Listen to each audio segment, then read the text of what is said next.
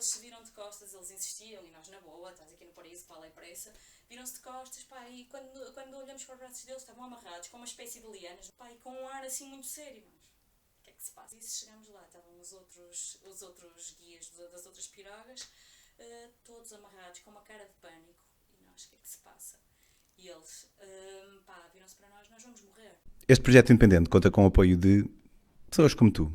Considera apoiar em patreon.com.br metamorfose ambulante. Olá, bem-vindos à Metamorfose Ambulante. Hoje temos connosco a Gabel. Olá, Gabel. Olá, Pedro, tudo bem? Tudo. A Gabel vai-nos contar sobre como, após muitas viagens, pela primeira vez na sua vida, temeu pela sua vida fortemente em Madagascar.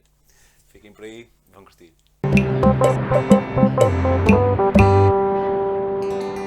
Olá, Gabel, um prazer ter-te aqui. Olá, Pedro. Prazer é meu, obrigada por me teres convidado. Nada. Gabel é a minha colega na, na Landscape. Tu, que, viagens, que viagens é que fazes? Tenho o Sudeste Asiático, Laos, Camboja e Vietnã e tenho a Colômbia. É tudo a mesma viagem do Sudeste Asiático? Ou, é, é tudo a ou é mesma é viagem, um... sim, sim, sim. São os três países juntos. Começo pelo Camboja, sigo para o Laos e depois vamos até ao Vietnã. Ok, fixe, fixe. Depois no final nós vamos deixar aí instruções caso o sol queira juntar uma destas viagens da Gabel. Tu vais-nos falar, sabes que eu nunca fui a Madagascar, nunca fui a Madagascar.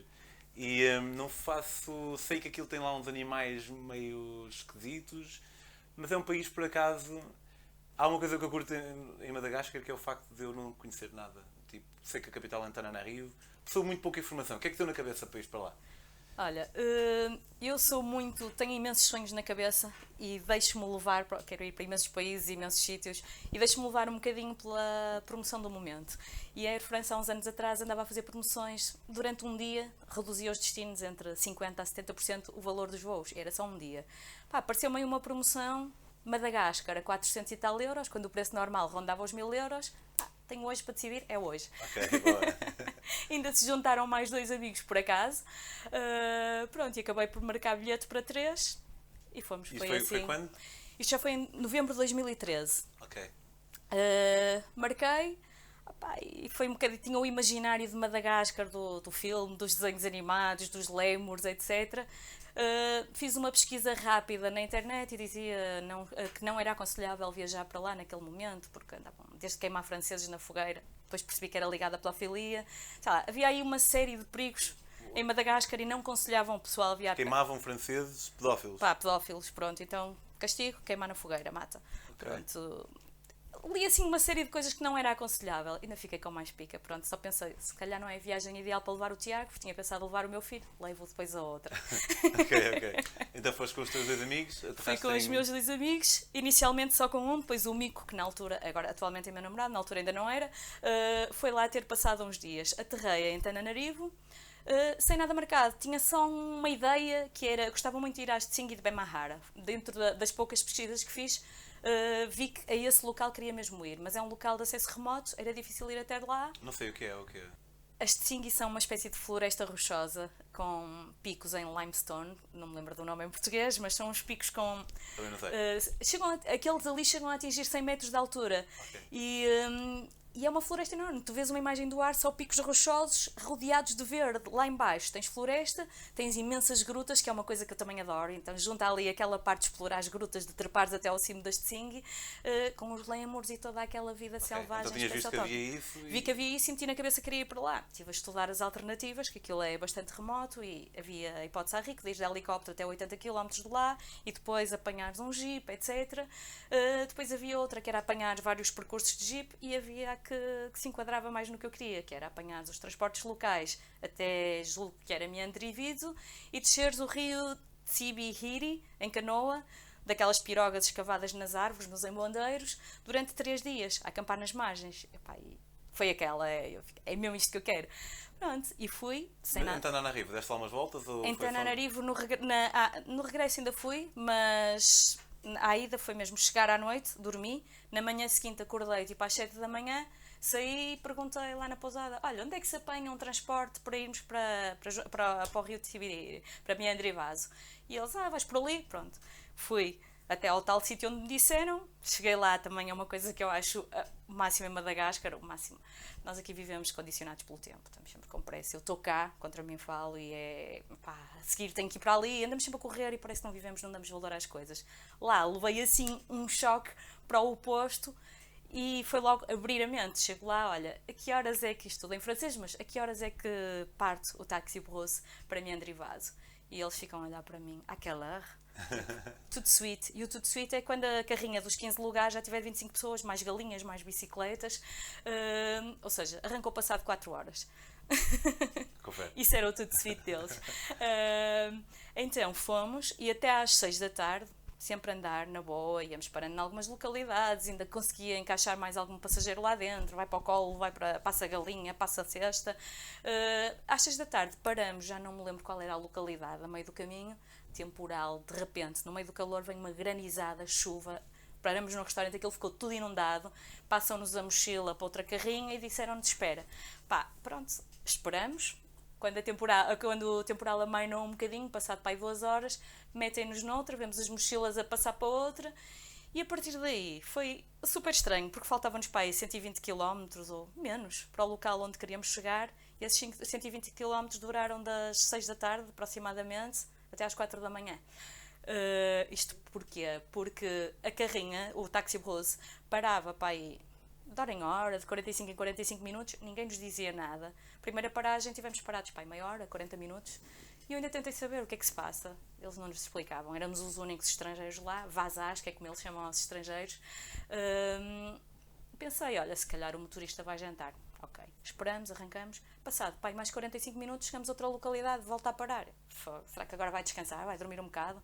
Também ninguém nos diz nada, ficamos ali um bocado à espera e a certa altura lá nos mandam outra vez entrar na carrinha, arrancamos.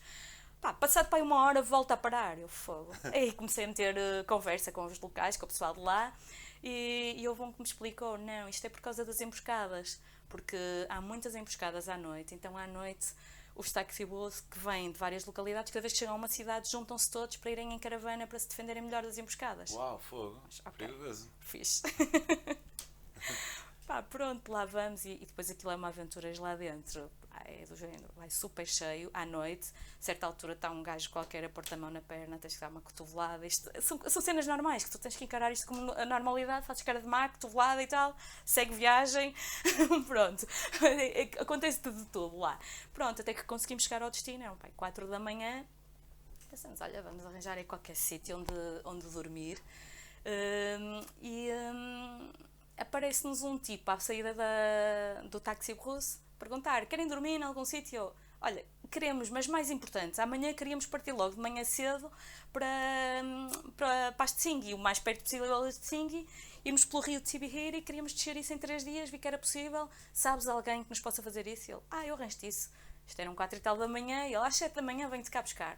Fixe.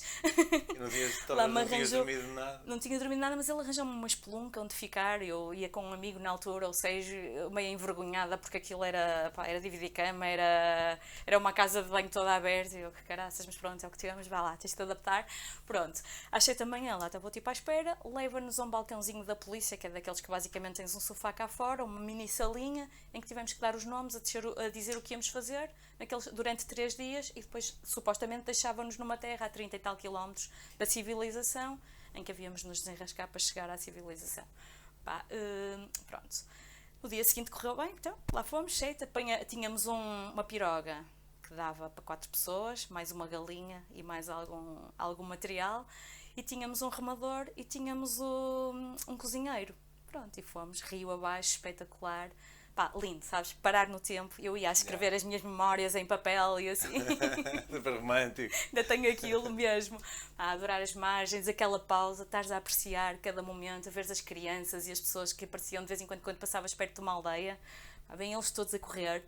E, e sentes mesmo, eles não estão muito habituados aos turistas, então quando vêm, muito menos nessas zonas remotas, veem alguém, pai, seja puto, seja adulto, e começam aos gritos, vaza, vaza, salam, a dizer adeus, pá, vai alguém chamar a aldeia e vem tudo a correr para nos dizer adeus nas margens, sabes? Mesmo aquela, aquela pureza e aquela, sente aquela emoção do, dos miúdos e dos adultos a verem lá a gente. Pronto, estava ali mesmo a curtir aquele dia. Ao fim do dia, ah, eu sempre a perguntar: olha, quando é que podemos tomar banho? Ele, pá, tem crocodilos, tem não sei o quê. Depois lá consegui um sítio onde me deixaram tomar banho Pronto, ele, depois no fim disse-me que tinha crocodilos, mas ele não apareceu. e à noite paramos numa, numa espécie de ilhota daquelas pequenitas ali no meio, na, no, ilhota ou, ou era mesmo corta, não sei, fazia ali uma língua e ficamos ali, ver o pôr do sol, jantar no chão. Um, e a, começaram a aparecer os putos lá da, lá da aldeia com, com tambores, que eram baldes, e epá, tocar música, fogueirinha, todos contentes por nos verem. Eu levava, às vezes nestes países levo uma mochilita de roupas do Tiago, na altura era criança, e, pá, e as roupas dos miúdos saem novas, às vezes impecáveis, deixam de usar. E eu levo sempre, se houver necessidade, ou se vir que se sinto que estou em algum sítio onde possa dar jeito, pá, e achei, se calhar estes miúdos iam, fazer falta, todos rotos e não sei o quê pá, felizes com a roupa do Tiago, tudo a vestir a roupa, e tive para lá as cambalhotas na brincadeira com os miúdos, eu dar putos. E andamos para lá na brincadeira e no meio dessa festa, para onde eles nos levaram depois, estivemos lá a dançar, etc., estavam para aí mais uns 10, mais ou menos, turistas, que andavam numas pirogas mais a sério, um bocado maiores, e tinham um guia para além do cozinheiro e do remador, e estavam numa espécie de tour também de três dias, só que depois eles tinham quem os fosse buscar no final, um, a fazer o mesmo percurso. Como tivemos todos a conviver, pá, ficamos a dar bem no dia seguinte, não tinha lógica partir eu e o Sérgio sozinhos na piroga e o resto do pessoal ficar lá. Então fomos todos juntos e a primeira paragem que fizemos, tudo a cantar, tudo bem disposto, fizemos uma paragem numa zona pá, linda. Tinhas um riacho de água transparente que vinha dar ao tal rio uh, Tibihiri. Um, numa zona de floresta densa, onde tinhas imensos lémures, tinhas cascatas, e a ideia era passarmos lá umas duas horitas, conviver, tomar banho na, na lagoa de água transparente, etc. E pronto, lá fomos nós, pousamos as pirogas e logo à entrada tinhas uma, uma barraquita, só daquelas palhotas, só palhota, estrutura, uma mesa e tinha um, um velhinho desdentado lá, lá, da, lá da zona que estava a tomar nota das pessoas que passavam lá. Passam poucas, aquilo é muito raro ir lá alguém, mas eles têm um registro dos passaportes para saber quem é que vai lá. E eu achei piada aquela cabaninha ali no meio do nada, numa zona completamente deserta, no meio do nada, uh, e perguntei ao senhor se podia tirar uma foto com ele. Pareceu-me que ele me disse que sim. Pedi ao Sérgio para tirar a foto, e quando o Sérgio vai a disparar a foto, apanha o homem a quatro em cima da mesa e desata a fugir. Apanhou. Desapareceu. O homem saltou para cima da mesa, eu passei para trás da, da mesa para ficar ao lado dele para a foto, e o homem salta a quatro para cima da mesa e desata a fugir. O que é que eu fiz? Será que. Eles têm imensos tabus. E eu pensei, eu estava de alcinha, pá, t-shirts e tal, nem a t-shirt, é a camisinha de alça. Pá, será que eles têm tabus, não podem tirar foto com mulheres? E estava tipo uma mini saíta e não sei o que, já estava aí cheia de remorsos. Uh, pensar, insultei sem querer a integridade do homem ou qualquer coisa do género. Uh, e logo a seguir, eu estava com, a com a máquina fotográfica, o Sérgio passa-me a máquina e aparece-me um tipo vestido de camuflado que me disse: Não, não, não podes tirar fotos. E eu, olha, pá, se calhar insultei o homem, mas achei o máximo estar ali um gajo vestido de camuflado. Eu, isto tem guardas e tudo. Pronto, e fica cheio de vontade de fotografar o gajo camuflado. Que é mesmo, ele a dizer que não tem. faz aquela não tirar fotos, então é isso que me dá mesmo vontade. É, pá, o proibido sabe melhor e tu ficas, uh, pá, será que se for de costas, será que. Pronto, mas segui, fui ter com o resto do pessoal, eu e o Sérgio fomos ter com o resto do pessoal à, à tal cascatinha, em Alagoa, onde já estava todo o resto do grupo a tomar banho, a curtir, a tirar fotos. Pá, estava lá na Lagoa, pá, há 5 minutos, e aparece o nosso remador e dois guias de outras pirogas a dizer, por favor, juntem as vossas coisas e venham reunir ali.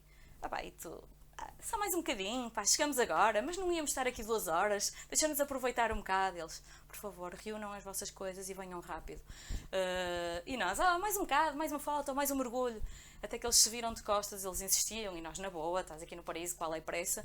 Viram-se de costas, pá, e quando, quando olhamos para os braços deles, estavam amarrados, com uma espécie de lianas, não eram lianas, mas era, pá, também não eram cordas, estavam amarrados, braços amarrados, pá, e com um ar assim muito sério. Nós, o que é que se passa? Estás aqui no paraíso, os gajos estão amarrados, porquê? Sabes, ainda, ainda não fez o clique, yeah. estás ali, mas pensamos, se calhar é melhor fazermos-lhes a vontade, vamos lá juntar as coisas e vamos ter com eles. Pá, fizemos isso, chegamos lá, estavam os outros, os outros guias das outras pirogas, uh, todos amarrados, com uma cara de pânico, e nós, o que é que se passa? E eles, uh, pá, viram-se para nós, nós vamos morrer. Olhamos para a frente e estava o tal gajo camuflado que, que me tinha dito para não tirar fotos, e que eu achei o máximo achar que era um guarda, com mais cinco vestidos de igual, e cada um tinha uma lança e uma espingarda na mão. Uh, E depois os guias eh, com as mãos amarradas. os guias com as mãos amarradas. E tu e o Sérgio. E eu, o Sérgio e, e os outros que tínhamos conhecido na noite anterior, que também estávamos lá. Nós no total devíamos ser uns 12 ou 13. Uh, 12 ou 13 estrangeiros. Uh, depois os guias todos, de- uh, os guias deles e o nosso remador. E eu e os gajos com as mãos amarradas a dizer nós vamos morrer. Pá, os gajos com as mãos amarradas, cara de pânico, a dizer nós vamos morrer. Pá, e, e tu, pera, tu, e- e- continuas a. Não, não, estamos no paraíso, não. o amor a passar. Não, pera lá, mas olha, o que é que se passa? E eles depois disseram-nos: "Eh, isto é uma emboscada. eh, não sei se foi esse o termo que usaram. Eles falavam em francês, os, gui- o- os gajos camuflados falavam em malgache, a língua de Madagascar, e eles traduziam-nos para francês. O remador e os guias traduziam-nos para francês. E aquilo era, pá, não, tô, não sei se estou a usar a palavra certa, uma emboscada, uma. pá. Hum, e eles queriam eh, 700, 700 milhões de ariários, que para eles é uma fortuna, é um euro milhões. Isso correspondia na altura a uns 600, 700 euros. Mas para teres uma ideia, nós comia, jantávamos comida de rua por 4 cêntimos. Quatro? 4 cêntimos. Pá, ali não há um brinquedo, não há nada. Não era muito bem servido. Fogo. Podias comer duas por 8 sítios baratos, cêntimos. mas quatro? Pá, era, era mesmo muito barato. Eu com o meu orçamento por dia, sou poupada, ok, pronto. Mas, e dormia em sítios foleiros, também não há muito. Não, há, não havia pouco foleiros na altura. Mas eu não gastava mais do que 5 euros por dia em média, entre comida, dormida e transportes. Uh, por isso, para teres uma ideia, 600, 700 euros é, um muito euro dinheiro. milhões para eles. E não, ali não há poder de compra, não há mesmo, não tem nada. É dos países mais pobres em que já estive. Hum, pronto, então isso para eles era mesmo muito dinheiro e os guias achavam isto é impossível, terem tanto dinheiro, vamos morrer. Uh, eles não estão a brincar, eles são muito perigosos, pá, acho que não temos hipóteses, vamos morrer. Pá, e começamos a E o que é pensar. que sentes neste momento? Neste momento ainda estava entre o isto é sério, sabes? Mas acho que é. Mas ainda não, ainda não tinha batido pânico, ainda estava aquela, sabes, aquela negação, não, paraíso versus, sabes? ainda estava tudo mais ou menos, mas depois aquilo aos bocadinhos vai começando a bater e começamos, juntamos e começamos a ver que dinheiro é que tínhamos, que dinheiro é que não tínhamos. Uh, um à parte, esta era a primeira viagem do Sérgio sem ser num resort 5 estrelas. Começou bem. Há eh, outra parte, aqui, em Madagascar, pelo menos na altura, não tinhas muitos sítios onde levantar dinheiro. O que nós levantamos era para dar para, para para- pelo menos para duas semanas, porque não íamos ter mais ao longo do caminho sítios onde desse para levantar dinheiro. Nós começamos a juntar e o grupo começou a ver que dinheiro é que tinha ali, naquele sítio, começamos a juntar e eu tinha o dinheiro todo que tinha para a viagem, eu e o Sérgio. Mas, pá, comecei a pensar, se nós não, não juntarmos, se não guardarmos uma parte do dinheiro para nós, depois não temos como nos safar. Pá, não vai haver aqui caridade a viagem toda. Nós vamos sair a 30 e tal quilómetros da civilização ao terceiro dia pá, e sem dinheiro para os outros dias todos não temos como nos safar. E agora? Arrisco, tinha uma daquelas bolsinhas de tiracolo, nem sei se. Não, não trouxe. Mas com Aquelas vários vão por bolsos. dentro. Não, não, não. Daquelas bolsas de trazeres a tiracolo, Ah, na boa, à vista, que tinha pá, uns três bolsos, e vir-me de costas, o Sérgio entrega-me o dinheiro dele. Eu, Sérgio, olha, nós se não ficarmos com uma parte do dinheiro, se calhar estamos tramados, mesmo que nos chafemos agora, estamos tramados ao terceiro dia. E ele, pá, Gabriel, é uma questão de vida ou morte, decide tu, entrega-me o dinheiro todo. Eu, bem, grande amigo. Vir-me de costas para os gajos e começa a arriscar separar mais ou menos metade do dinheiro num bolso para fingir que me esqueci e a outra metade tiro para lhes entregar. E a pensar, isto pode-me correr muito mal, mas pá, deu-me assim, vou arriscar. Pronto, entretanto, entregamos o dinheiro, eles entregaram o dinheiro, os gajos recebem o dinheiro, ficam a contar, mas de repente fica silêncio. Os seis gajos armados, os guias, o grupo todo, e começam os seis a olhar para mim. Mas, mas os, os camuflado queriam 600 euros Se- Sim, do, do vosso guia ou de toda a gente? toda a gente. Eles só, só soltavam os guias e a nós, senão supostamente íamos todos morrer, segundo. eh, só, só os soltavam, nós não estávamos presos. Agora, pelos vistos, ia sobrar para nós, íamos morrer todos se não se, não se juntasse o dinheiro. os guias e os remadores é que estavam todos presos. Eh, e eles queriam esse dinheiro para nos soltar. Eh, então, pá, os seis gajos começam a olhar para mim, começam os remadores e o, o nosso remador e os guias também todos a olhar para mim, a certa altura o grupo todo a olhar para mim, a seguir os olhares e eu, que caraças, o que é que se passa? Será que me viram a separar o dinheiro?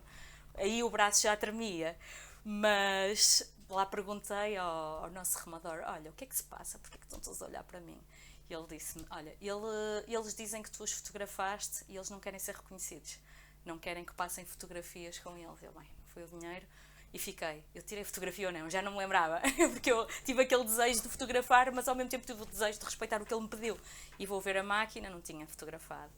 Pá, foi assim um bocadinho do género, braço não tremas, vá, sorri, ar de confiança e meto-me no meio, no meio de dois gajos armados a tentar dar o máximo de ar de confiança e calma possível. Uh, e vou por gestos, porque não falávamos a língua uns dos outros, começo a, a, passar as fotos na máquina e a mostrar que passava de uma em que tinha o, o, o, o tal velhinho a saltar. Pelo menos fiquei aliviada que não foi culpa minha. Ele não fugiu por medo de mim, não asiltei. Fugiu porque tinha visto, tinha percebido o que estava a acontecer.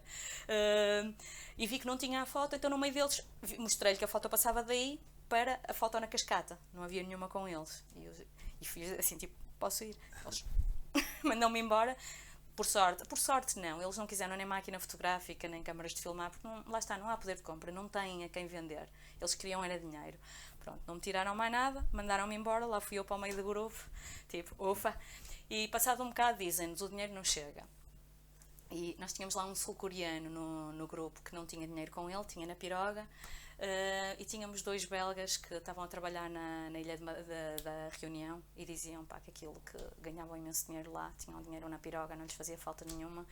Então os gajos mandaram-nos ir para a piroga para ir buscar uh, mais dinheiro, para ver o que é que tínhamos.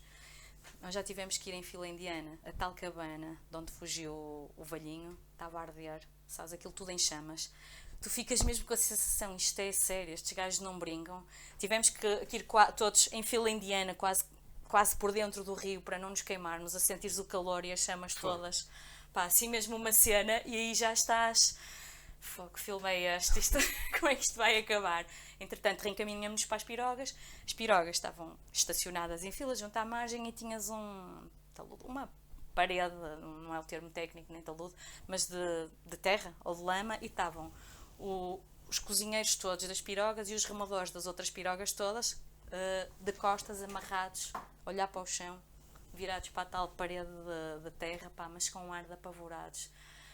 Tu olhas para aquilo, pá, aquilo mete medo mesmo. Eu a certa altura já estava ali a olhar para cima, vá, salva-nos lá, tá? Sabes? Já. E já estava. Todo... Uma coisa boa do grupo foi que todos conseguimos disfarçar, apesar do nervosismo, e manter a calma, porque acho que se alguém entrasse em pânico aquilo podia ter corrido muito mal. Uh, entretanto, os gajos subiam e saem mais dois gajos camuflados do meio da selva a descer, a virem ter connosco. Mas, pá, entram em três, em três das pirogas, da nossa levaram, se não me engano, água, da outra levaram vegetais e de outras levaram o fogareiro e dão meia volta. E tu ainda, o que é que vai acontecer agora? Mas o, os, os, guias e o nosso remador dizem: pá, quem é que tem canivetes? Por favor, soltem-nos. Não, já acabou. Aí já éramos nós, mas isto já acabou.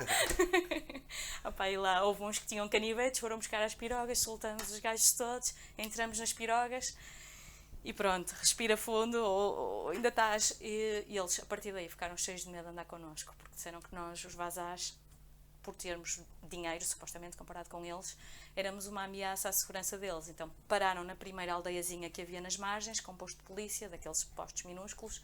Andamos lá pelo meio da aldeia, fomos ao posto de polícia dizer o que tinha, o que tinha acontecido. Uh, a partir daí, lá tivemos que dar os nossos dados todos, o que é que explicar. Pá. Uh, tivemos dois polícias a irem connosco, acompanhar-nos nos dois dias seguintes.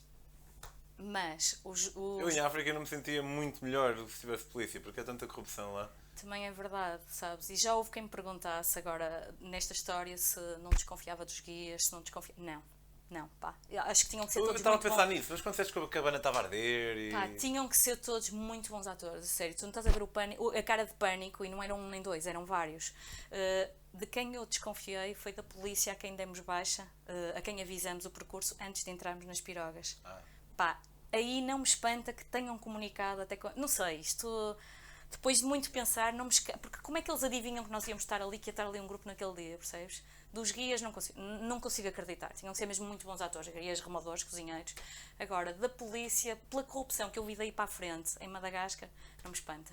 Pá, mas pronto, nós teoricamente tínhamos dois para nos protegerem. Uh, mas os tipos das pirogas ficaram com medo de andar connosco, disseram nós não queremos andar mais com vocês naquela andamos mais um bocadinho até outra localidade onde havia um daqueles barcos de passageiros onde anda tudo, tudo sentado no chão, as tralhas todas, pá, em que tu não tens um espaço e eles disseram, vocês agora vão de barco até o sítio onde vão dormir hoje à noite, nós levamos as vossas mochilas nas pirogas e encontramos-nos à noite já com a polícia para acampar connosco. E nós, ok, pronto, lá vamos nós no barco. O barco também era de rir, porque de vez em quando tens zonas baixas do rio, bancos de areia, e o barco encravava à torta e direito. E eles não mexem uma palha, estão lá, tipo, isto está de sair, e éramos nós que saltávamos barco fora, empurrar o barco. Pronto, até que chegamos à noite, lá vimos, chegamos precisamente ao mesmo tempo que as pirogas estavam a chegar, com, e aí tivemos os tais dois polícias a, dava um bocadinho aquela sensação de proteção, pronto. E o, depois o terceiro dia correu bem, mas embora eu ainda tentasse, opá, safamos e é uma aventura e tal, a cantar outra vez e tu olhar para mim, cala-te, não é? Já estava aquele ambiente, o pessoal assustado. Eu lembro, o Mico ia lá ter ao terceiro dia e só me mandaram uma mensagem onde apanhei rede: olha, tem cuidado à noite. o Sérgio aflito, Gabriel, não vamos andar mais sozinhos, está bem? Pá, Sérgio, se estivéssemos sozinhos, se calhar não, não constituíamos o atrativo que constituímos em grupo. Pá, como grupo, valíamos muito dinheiro, só dois, se calhar não. E ele, pá. Uh, pronto, mas lá ao terceiro dia deixaram-nos onde era suposto deixarem, uh, 32 km da, da próxima terrinha, da próxima aldeia. Uh, tivemos sorte porque conseguimos arranjar uma carroça de bois que, que nos deu uma boleia, mas depois havia lagos e, e tínhamos que ser nós a empurrar os bois e ir pela água. Uh, e depois ainda e os belgas tinham a o tal tour, um jeep à espera deles, depois nessa aldeia ainda nos deram boleia até ao sítio onde tínhamos que apanhar a jangada para atravessar para a próxima localidade onde queríamos dormir. Portanto, correu-nos bem. Ah, levamos um pato também. A galinha comemos-la no último dia. e os belgas adotaram um pato a meio do caminho, que foi sequestrado, semi-sequestrado, ou lá como é que se chama, connosco, sobreviveu, foi até ao fim, então o pato continuou a viagem connosco. Pronto, no dia seguinte. Ah, Uh, uma cena engraçada também, mas na, nada de haver. Eu tinha combinado, ali não havia rede, não havia nada. Então nós tínhamos combinado, como o Mico ia ter connosco e provavelmente não íamos ter como comunicar, nem redes móveis, nem internet, nem nada. Tínhamos visto no Google Maps uh, um pontinho nessa aldeia, não sabíamos em que dia íamos conseguir chegar, então dizemos: Olha, ao pôr do sol, todos os dias vamos ali encontramos-nos neste ponto, ao fim desta rua de terra batida, a ver se nos encontramos. Uh, e vamos deixando mensagens nas árvores, onde nos parecer lógico. e olha a coincidência. Uh, no sítio onde estávamos à espera da tal jangada para, para atravessar para o, para o lado de lá, uh, chega um jeep e quem é que vem no lugar do morto no jeep à frente? O Mico. Mesmo não tivemos que combinar mais nada, ainda atravessamos juntos. Essa parte foi espetacular. E o Mico chega todo animado, aventura, tinha dormido em casa, não tinha arranjado onde dormir, mas foi dormir à casa do taxista e tal. Pá, estava-lhe a correr tudo bem, apanhou o jeep logo no primeiro dia. Ou seja, ao ver o Mico tão animado, relaxou e isto no fim tornou-se a viagem da vida do Sérgio. Agora, ainda agora, anos depois, me diz: Imagina. temos que voltar a Madagascar. e a partir daí começou a relaxar e entrar no esquema. Pronto, mas conseguimos dormir na tal localidade, que era onde depois supostamente íamos apanhar outro transporte, tínhamos que nos desenrascar para chegar a Tsing no dia seguinte. No dia seguinte, quando acordamos, encontrando, portanto, ficamos amigos destes companheiros de semi-sequestro. Uh... companheiros de semi-sequestro. uh, no dia seguinte, encontramos.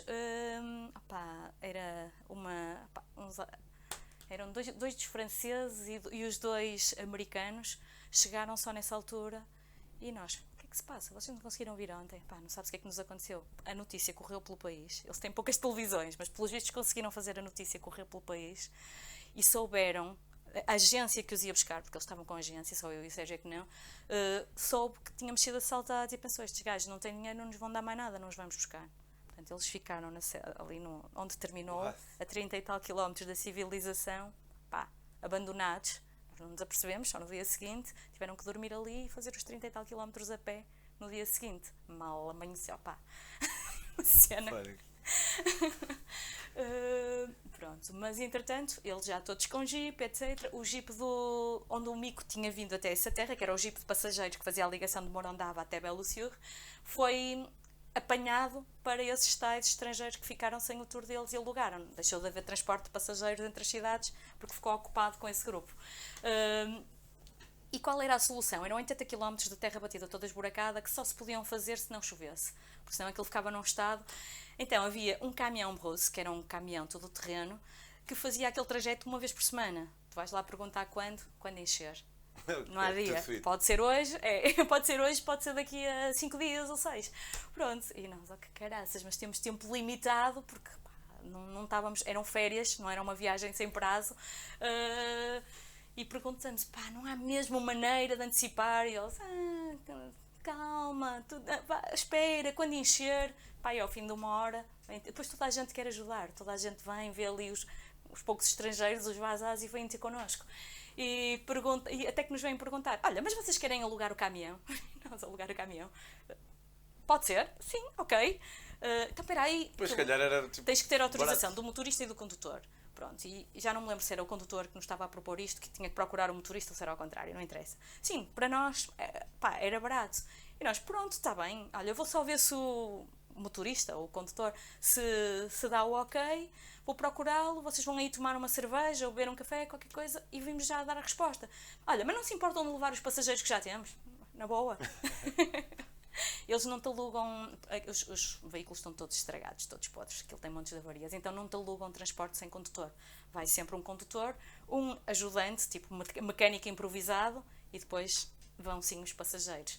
Uh, nós estávamos no cafezito, eles estavam a tomar uma cerveja, eu estava a, beber o meu sumite, e aparece um homem e uma mulher a dizer: Olha, encontramos um jeep disponível, vocês querem? E nós, pá, se, se o outro ainda não tiver encontrado o condutor, ou, eh, por nós, se não houver problema, ok. Agora, se já houver compromisso, também não queremos dizer que não. Ah, vamos lá ver se ele encontrou. Encontramos-lo, ainda não havia negócio fechado, ainda não tinham encontrado o outro. E nós, olha, então não se importam se formos antes no Jeep? E eles, ah, ok, na boa. Pronto, do Jeep também nos perguntaram, não se importam de dar boleia aos passageiros? Está bem. Pensamos que eram pai dois, eram cinco, que se enfiaram todos no banquinho de trás, a monte, bebés incluídos. e lá nos metem no jeep, vão atestar o depósito. Aquilo era engraçado porque atestavam por cima, não percebi muito bem como era o esquema. Um líquido assim super sujo, não sei que, que alternativa à gasolina ou à gasóleo que aquilo era. Pronto, e lá fomos. Para lá, correu super bem, o jeep avariou só duas vezes. Ok. Uh, quando chegamos à zona das Tsing, lá arranjamos uma, uma espelunca engraçada onde dormir, nem tinha luz elétrica no quarto, era uma vela, pronto. Uh, e os, sítios, os senhores lá da, da coisa disseram: então amanhã vão para o Parque Natural, para as Tsing, e nós vamos. Olha, é melhor comprarem entrada hoje. Nós, pronto, está bem, vou falar com o motorista. Chega a hora do motorista: olha, uh, não te importas de irmos no instante comprar as, as entradas para amanhã? E ele, olhar para mim, agora? E eu, sim, fecha às seis, ainda dá tempo. Já não dá? E eu, mas já não dá porquê? Já desliguei o Jeep. Ah, não pode desligar, já não anda. Olha, então e amanhã? Como é que fazemos para chegar lá? Ainda deviam ser uns 10 km, ou menos, 8 se calhar. E ele, ah, descansando, talvez amanhã ande. Aquilo é tudo assim, vai- vai-se fazendo, vai-se vendo. Pronto, opá, no dia seguinte eram para aí 5 da manhã e tu ouves brum, brum. E eu, olha, o caminhão bolso afinal chegou. Não, era o nosso jeep que já estava de motores ligados. Lá fomos, também correu bem. Pá, estes Singhi são um espetáculo mesmo. Aquilo vale muito a pena ir lá. Singhi, nunca tinha ouvido falar. Singhi de Pemahara, espetacular. Muito bem. Olha, muito obrigado, Gabriel. Grande aventura. Olha, Só imaginar estar ali no meio da selva. Vamos morrer. A Gabriel voltará para daqui a umas semanas para contar mais uma história. Se quiserem seguir a Gabriel nas redes sociais, é em Gabel... Cabela Oliveira, Gabel Oliveira. Facebook e Instagram. Como dissemos no início, a Gabel é a líder Landscape, tal como eu próprio. Faz Sudeste Asiático e E Colômbia. e Colômbia. Podem ir ao site da Landscape também e procurar lá as viagens que ela faz. E se quiserem apoiar este projeto que é Metamorfose Ambulante, além do Patreon, do qual eu falei no início, podem apoiar de uma maneira mais indireta, comprando os meus livros. Há livros de, do Panamá ao México, tudo à boleia, sem pagar para dormir. De Portugal à África do Sul, de bicicleta. E de Portugal a Singapura, por terra. São grandes aventuras, podem comprá-los em daquiali.com. Vemo-nos para a próxima e vemos para a próxima também, Gabriel. Obrigado. Obrigada, Pedro. Tchau, tchau. Tchau, até à próxima.